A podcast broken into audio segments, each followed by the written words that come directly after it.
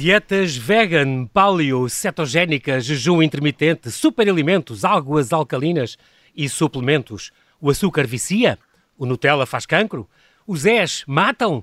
Será que só posso comer um ovo por dia? Então, beber leite faz bem ou faz mal? E posso ver o Cowspiracy? O que é que eu devo comer depois de um treino ou para evitar o cancro?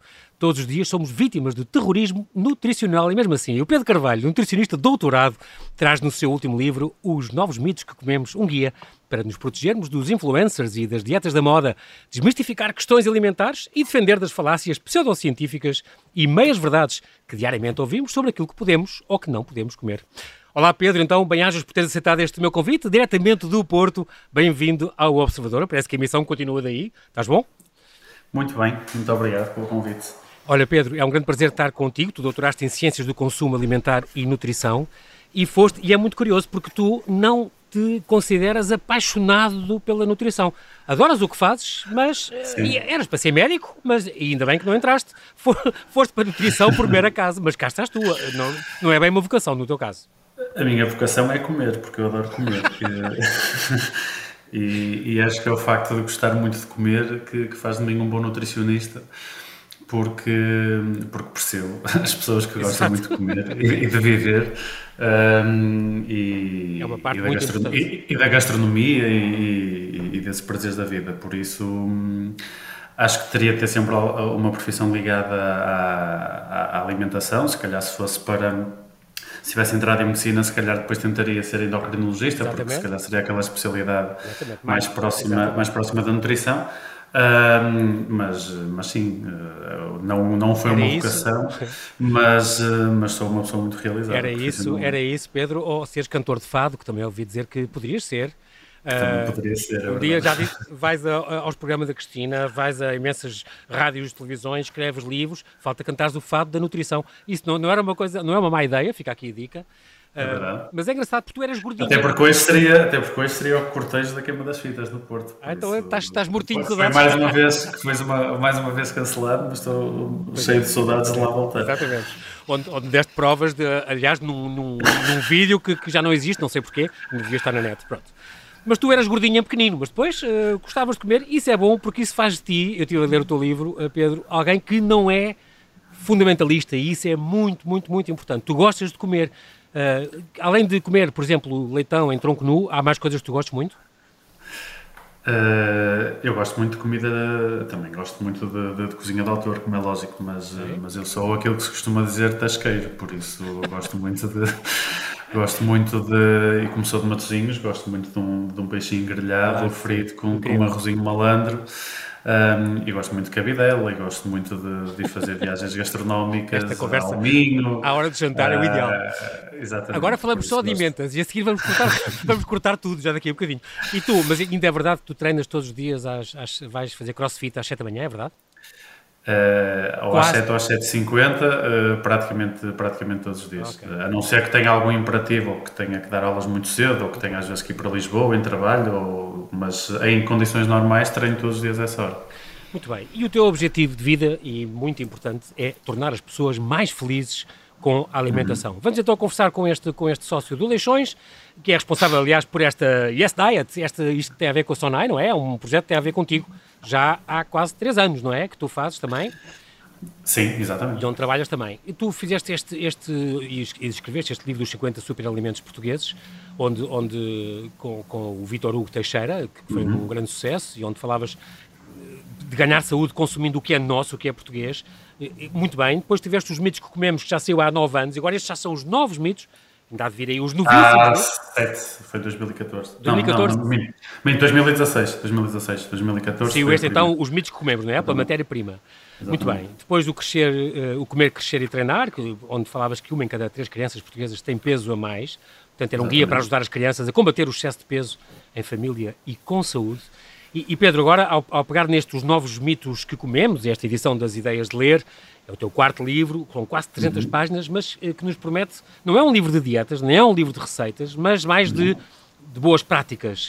Uh, e tentas simplificar esta ciência da, da nutrição, porque realmente uh, hoje em dia há cada vez mais, como tu dizes, os pseudo-especialistas, estes Instagrammers e influencers são muito importantes que, que, que, na net para muita gente e nas tuas consultas muitas vezes o que tu sugeres é uma dieta de likes, o unfollowing, certo? exatamente, exatamente. E essa expressão é muito feliz, uma dieta de likes é muito bom. Vou usá-la, vou apropriar-me dela para é futuras publicações. Apropriação cultural de alguém do Sul. Muito bem. Não, podes à vontade. Tu dizes, como tu dizes, não quero, não quero ser a pessoa mais saudável do cemitério. Felizmente, há cada vez mais preocupação com a alimentação, mas nunca foi tão difícil ser nutricionista como agora. Porquê? Porque hoje em dia, em primeiro lugar, existem várias fontes de, de, de, informação e por isso antes nós se calhar estávamos até circunscritos àquilo que podíamos aprender na faculdade. Não existiam redes sociais, os artigos científicos eh, estavam disponíveis. Isto já Uh, que já não apanhei tanto essa fase, porque já apanhei uma fase quando entrei na faculdade que já era possível ter os artigos científicos disponíveis na, na, na internet, um, mas claro que agora há uma maior proliferação uh, de, de, de, informação, muitas pessoas a partilhar informação que não é, que não é válida, uh, muito que desde sempre existiu, é certo, mas, mas hoje em dia cada vez mais um, existe muito comércio à volta daquilo que é muito negócio à volta das questões Exato. dos suplementos alimentares uh, e, de, e dos próprios alimentos uhum. uh, muito ligado ao fitness e não só, e para a perda de peso, já existia antes e cada vez há mais, um, e por isso é uma altura complicada, e, e depois também a nutrição e a alimentação têm ganho muito destaque, a própria profissão de nutricionista também tem ganho destaque e, uhum. e é quase assim uma profissão da moda. Um, há cada vez mais faculdades a formar nutricionistas e tudo isso, e como é lógico, quando há cada vez mais faculdades a formar, uh, a probabilidade de serem piores profissionais é maior porque não se consegue garantir a qualidade, se calhar, em, em todas elas. Uhum. Um, e por isso estão assim todos os condimentos reunidos para que a área da, da, da, nutrição se transforme um bocadinho mais perigosa por um lado, mas, eh, mas das pessoas cada vez terem mais dificuldade em acreditar o que é que é certo e o que é que não é uh, e da própria desvalorização uhum. também desses, dos profissionais da área. Pedro, tu consultas, tu, tu recomendas sempre que a pessoa faça uma consulta de nutricionismo. Toda a gente, dizes tu, devia ter pelo menos uma vez na vida para reeducação uhum. alimentar. Muito bem. Exatamente. Mas, e tu também dizes muito bem, escolham um nutricionista flexível. Eles podem dizer uhum. coisas diferentes, desde que sustentados cientificamente. Mas o nutricionista pode dar informações completamente contrárias. É porque isto, os estudos, como tu sabes, hoje diz-se não se deve comer ovos, amanhã diz-se basta um, só um, e depois amanhã diz não, podes comer os que quiseres por dia. Isto vai, está sempre a variar, mas uh, acontece clientes teus, pacientes teus, dizerem que foram a outros que disseram exatamente o oposto?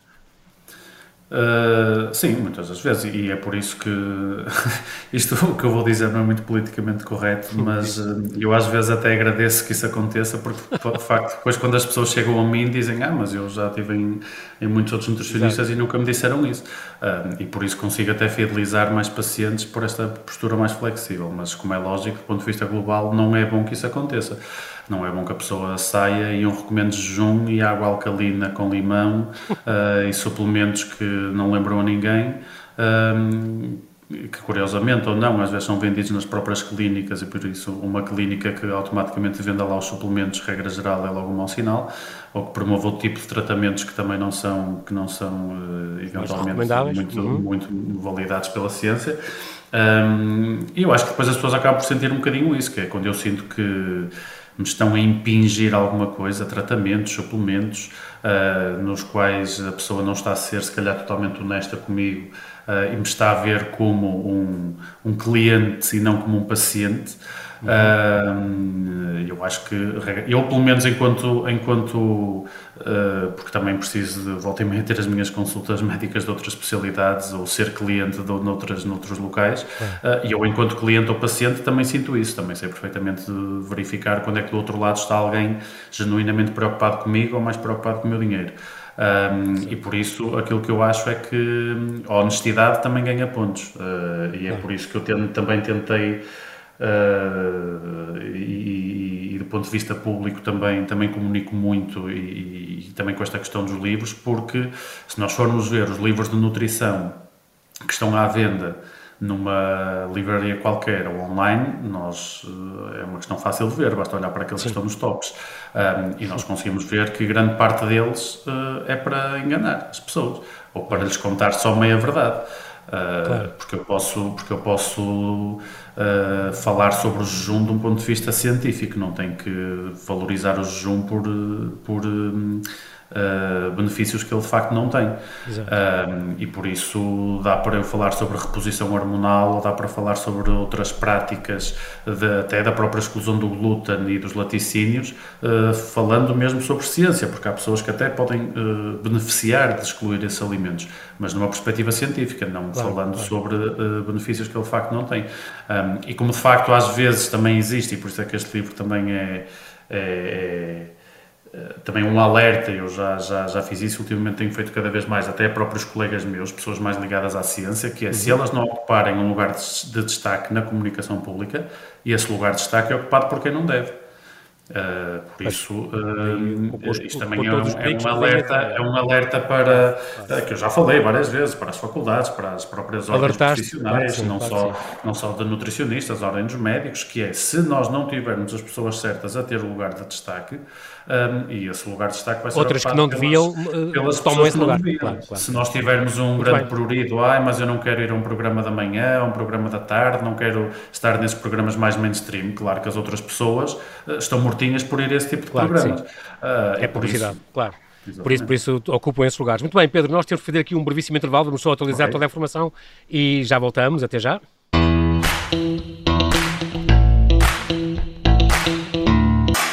Estamos a conversar com o nutricionista Pedro Carvalho, que no seu último livro, Os Novos Mitos que Comemos, ensina-nos a proteger-nos dos influencers e dos Instagrammers e das dietas da moda e desmistifica questões alimentares relacionadas com a saúde, o exercício e as dietas. Muito bem, Pedro, nós estamos aqui a falar, por exemplo, no, na escala de, de, obesidade. Como é que estão os portugueses? A obesidade nunca é saudável, isso sabemos. Mas agora esta uhum. coisa de, de, de, aparecerem as modelos também todas às vezes mais gordinhas e é considerado uh, o ideal, uh, que, como é que tu vês isto? Eu, eu acho que é muito importante que, que as capas de revista fujam à, àqueles clichês uh, do costume. Da, da, da modelo norética, sim.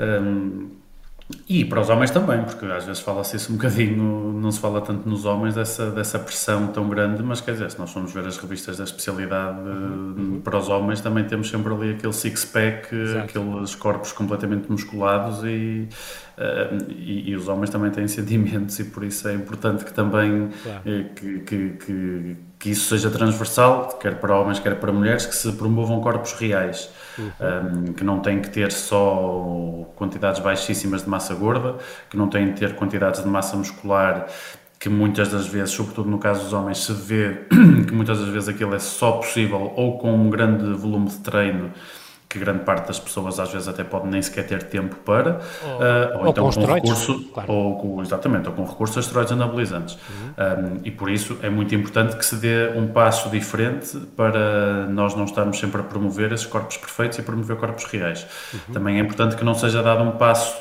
também como algumas aqui em Portugal, nem tanto, já foi feito com algumas revistas lá fora, e sobretudo a Cosmopolitan já fez isso, em que colocou uma modelo plus, plus size na, na, na, capa, que não há problema rigorosamente nenhum, e ainda bem que o fez. Um, mas não a dizer que isso é o ideal. Ultimamente, claro. exatamente, ultimamente já, já fez uma edição onde nós temos uh, algo a dizer que aquilo é saudável, uh, quando de facto não é. Um, claro que nós temos que ter aí no espectro da empatia, temos de estar bem posicionados não podemos dizer que a obesidade é saudável porque de facto não é. Uh, da mesma forma que, que com um corpo que tenha um nível de magreza extremo também, também não é. Uh, e por isso há um meio termo, e é nesse meio termo que nós nos temos uhum. de posicionar, porque hum, a pessoa pode ser feliz e saudável sem ter 8% de massa gorda no caso dos homens, Exato. ou 15 ou 16% de massa gorda no caso das mulheres, porque isso depois até acaba por para eu ter esse corpo, tenho que viver menos, tenho que ter menos vida social, tenho de comer e de beber Sim. menos. Um, e por isso, quer dizer, tem, tem, tem preço, a, minha, a, minha, posso, a minha autoestima pode ficar um bocadinho melhor, porque, ok, eu olho-me ao espelho e se calhar recebo elogios quando vou à praia, uh, mas depois as histórias que eu tenho para contar uh, daqui a uns anos são menos. Uh, porque se calhar naqueles fins de semana e naqueles convívios andei-me a restringir de coisas Exatamente. que depois chego uns anos mais tarde e vejo que não fez sentido nenhum. E a nível da obesidade, Pedro, nós estamos, os portugueses, nos últimos 10 anos para cá, estão melhores, estão piores, tu notas isso também com os teus pacientes? Uh, os seus uhum. clientes uhum. são, sim, estão mais gordos? Sim, a minha amostra é sempre enviesada porque tendencialmente convém que eles sejam melhores. Estão a ver com os outros comer, convém que eles sejam melhores. Mas, Estamos a falar claro da, que, da, primeira consulta, mas claro, que, mas claro que sim, mas, mas é, é, lógico que do ponto de vista da prevalência de peso e obesidade em Portugal é elevada, como é em toda a Europa e como é no resto do mundo, uh, pelo menos uh, na, na, nos países mais uh, ocidentais. Um, aquilo que nós tínhamos vindo a observar até era uma certa estagnação, até uma ligeira diminuição dessa mesma prevalência nos últimos é. anos. Ah, porque cada vez mais uh, existem cuidados com a alimentação, a profissão de nutricionista também está cada vez mais a ganhar relevância. Uhum. Agora, também existe cada vez mais oferta alimentar e existem cada vez mais conceitos gastronómicos e mais restaurantes e mais e por isso um, também não é também não é fácil às vezes fazer essa fazer essa gestão. Um, em Portugal também isso não é muito fácil, não é? Sim, em Portugal, Portugal é temos uma gastronomia fácil. extraordinária, claro, também é complicado, não é? Claro, não é um país fácil para emagrecer pois. e porque toda a questão dos convívios, grande parte deles são feitos, são feitos à mesa. Exatamente. Agora vamos ver nos próximos anos, porque nós tivemos aqui os dados, ainda de certa forma preliminares que temos, é que estes dois confinamentos estragaram bastante esse, esse cenário. Um, e apesar de terem existido pessoas que até conseguiram emagrecer e até passar a treinar mais, porque ficaram com horários mais facilitados estando em casa, uh, o grosso das pessoas acabou Sim, por ficar mais sedentária. fechados e claro, tudo, claro. claro. Ficar mais sedentária e acabar por comer mais, porque, e, por um lado, ainda bem que conseguiram fazê-lo no, no, no, no, confinamento, Exato. porque é melhor às vezes ter, ter aumentado um ou outro quilo de massa gorda em confinamento porque se passou a comer mais, uh, do que ter piorado, sobretudo a nível de autoestima e saúde mental, porque Sim, foi, claro. foi uma situação que não foi, que não foi fácil. Estou-me a lembrar de uma, uma coisa curiosa, a propósito dos superalimentos da moda, e que tu dizes que não devemos demonizar o açúcar, uh, que não é assim tão, tão viciante como aquelas coisas do não ser tão viciante uhum. como cocaína e não sei o quê, e tu dizes que fizeste uma, em resposta ao desafio de alguns colegas teus que fizeram o, o desafio sem açúcar, tu fizeste 15 dias com açúcar, numa altura em que nós, Sim. se calhar, com estas pandemias, precisávamos de recompensa, não? Claro. Mas é assim, eu fiz um desafio porque basicamente postei aquilo que como todos os dias. Eu não forcei nada, eu sim, como sim. açúcar todos os dias. Uh, isso para mim já é o normal. Uh, seja porque sobraram bolos em casa dos meus pais e eles aparecem milagrosamente em minha casa mesmo sem eu pedir, ainda hoje aconteceu. Por isso, Impossível a minha mãezinha, a minha mãezinha nunca me deixa passar fome nesse nível, ou porque há sempre um mini gelado, um geladinho em miniatura no final do jantar, ou Sim. porque há um quadradinho de chocolate no, no final do almoço ou no final do jantar. Eu bem pareceu que tu eras, moderadas. eu bem pareceu que tu eras mortal. Aqui é, é agora para, para respostas rápidas. O pequeno almoço, já sei, lendo o teu livro, que não é necessariamente a refeição mais importante do dia, depende. Os ovos, fiquei um bocadinho sem saber, porque acho que isso respondeste no primeiro, no primeiro livro. Um, há cada vez mais estudos, mas eu lembro de uma altura em que não, mais do que um por dia faz mal, e também depois disso, já outro estudo diz, não, pode comer à vontade os ovos que se quiser por dia. Como é que é? Estas coisas é sempre com moderação e com bom senso, certo?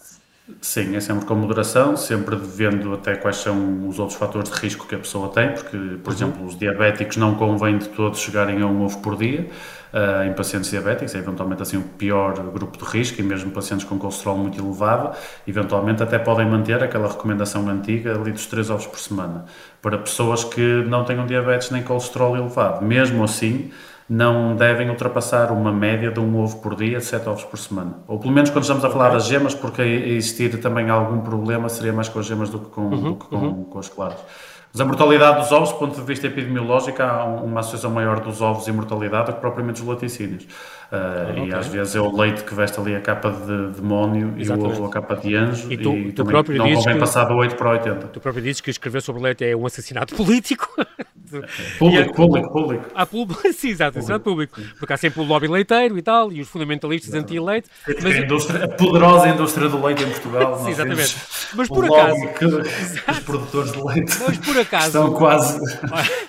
Olha, mas por acaso, uma, uma nutricionista minha num ginásio antigo dizia-me: Olha, João, uh, se puderes, evita, porque é uma proteína claro. animal, é uma proteína de crescimento. O homem é o único mamífero que bebe leite em adulto. Claro. Uh, se, não beber, se não beberes e, e, e, por exemplo, tomares um suplemento de magnésio, assim, é o suficiente. Eu, eu perguntei logo, então e o cálcio? E não sei o quê.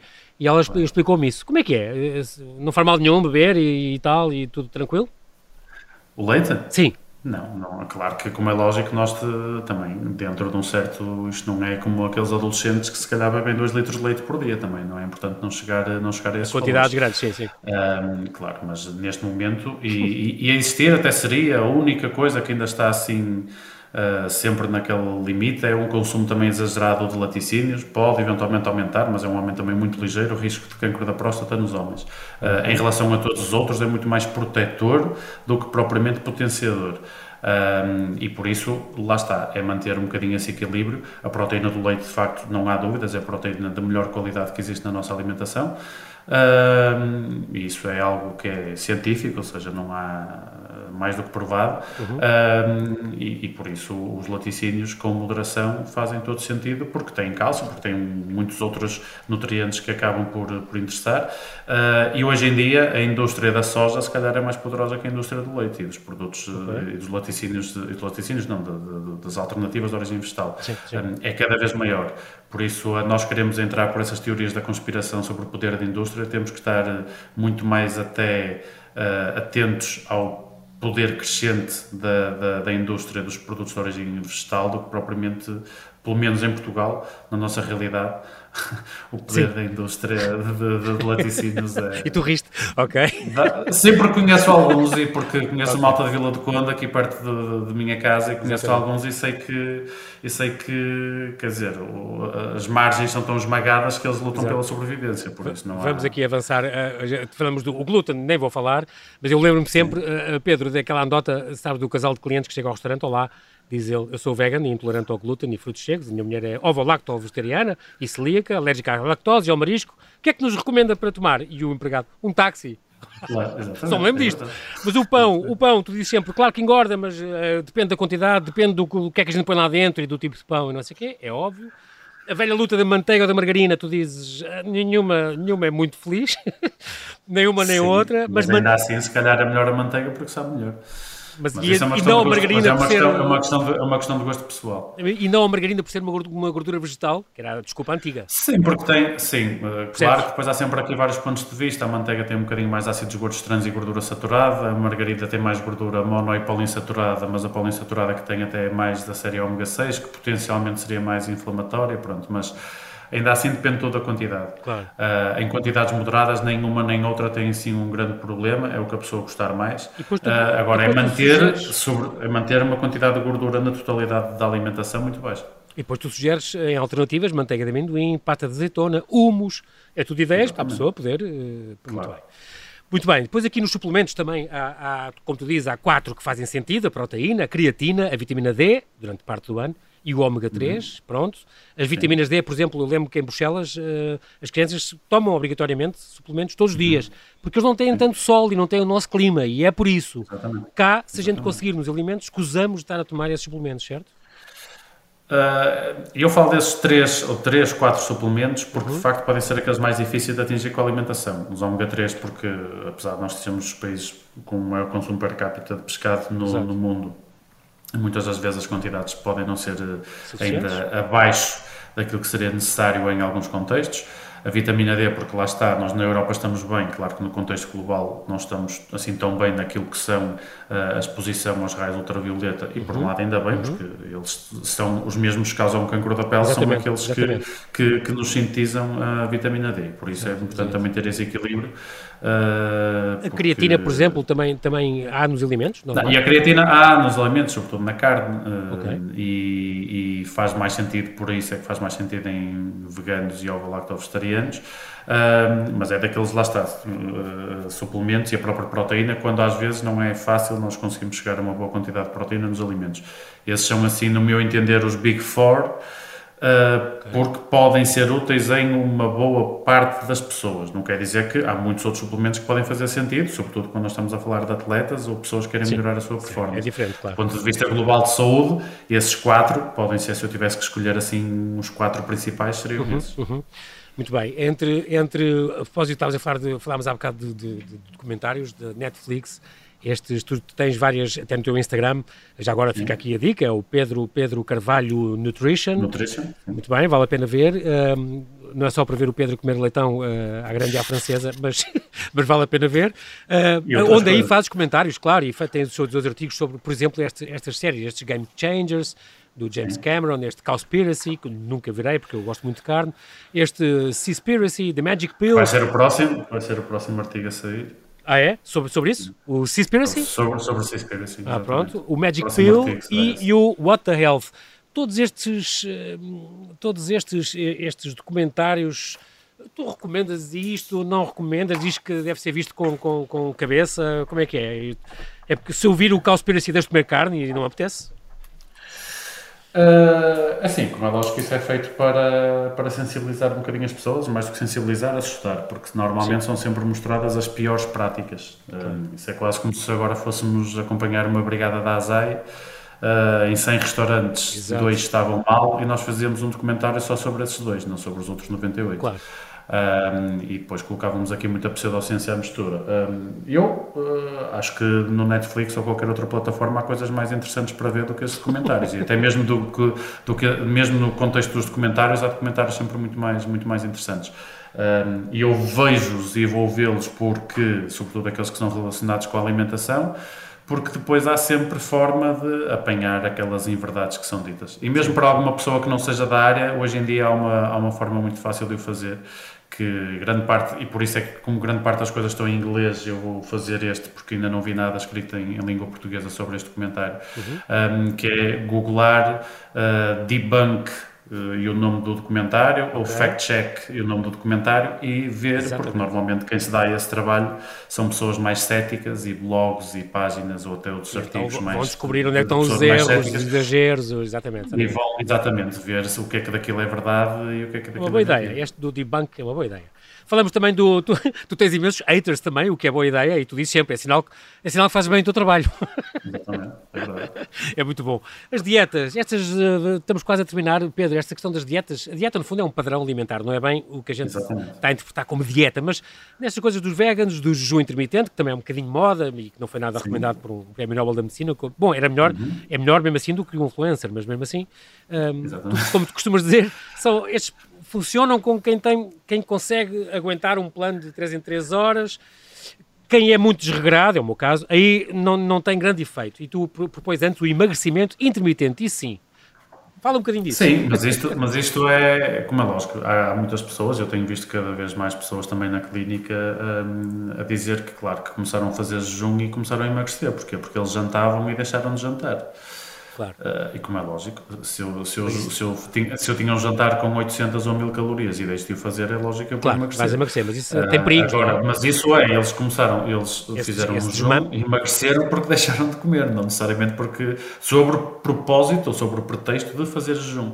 Um, e logicamente nós temos que entender que esta parte das dietas depois nós vemos os artigos e vemos os padrões alimentares referenciados e o que é que faz sentido, o que é que não fazem, ensaios clínicos, ou seja, coisas altamente controladas um, e que têm que ser altamente controladas para nós produzirmos ciência e publicarmos esse artigo, mas depois as pessoas que temos em frente na clínica são pessoas que podem ter um dia caótico.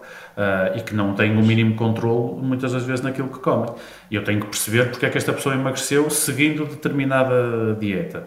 E muitas das vezes ela emagreceu porque, neste caso em concreto, porque deixou de comer. Da mesma forma que se fazer uma dieta cetogénica, emagreceu porque deixou de comer hidratos.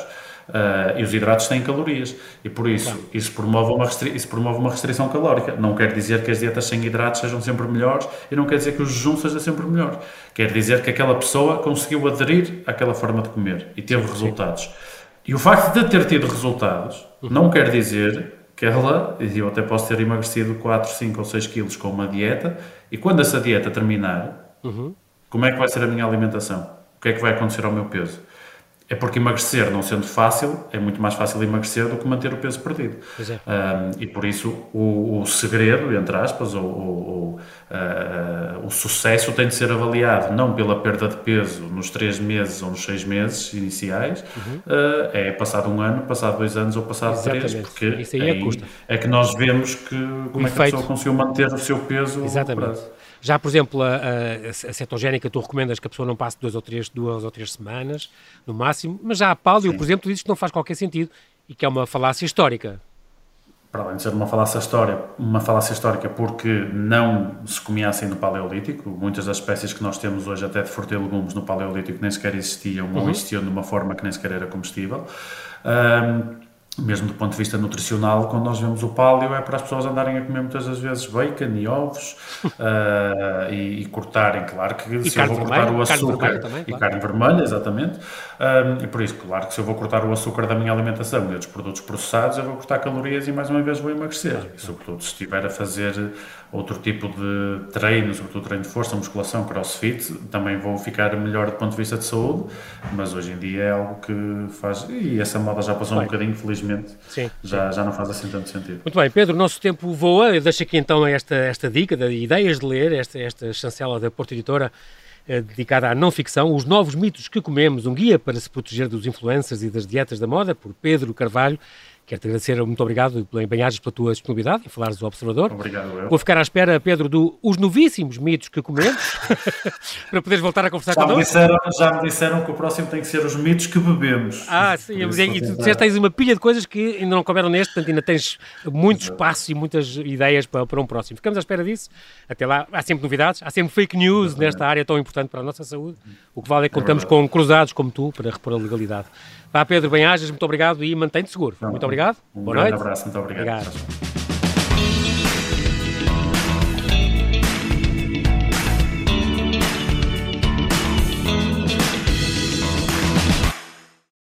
Obrigada por ter ouvido este podcast. Se gostou, pode subscrevê-lo, pode partilhá-lo e também pode ouvir a Rádio Observador online em 98.7 em Lisboa e em 98.4 no Porto.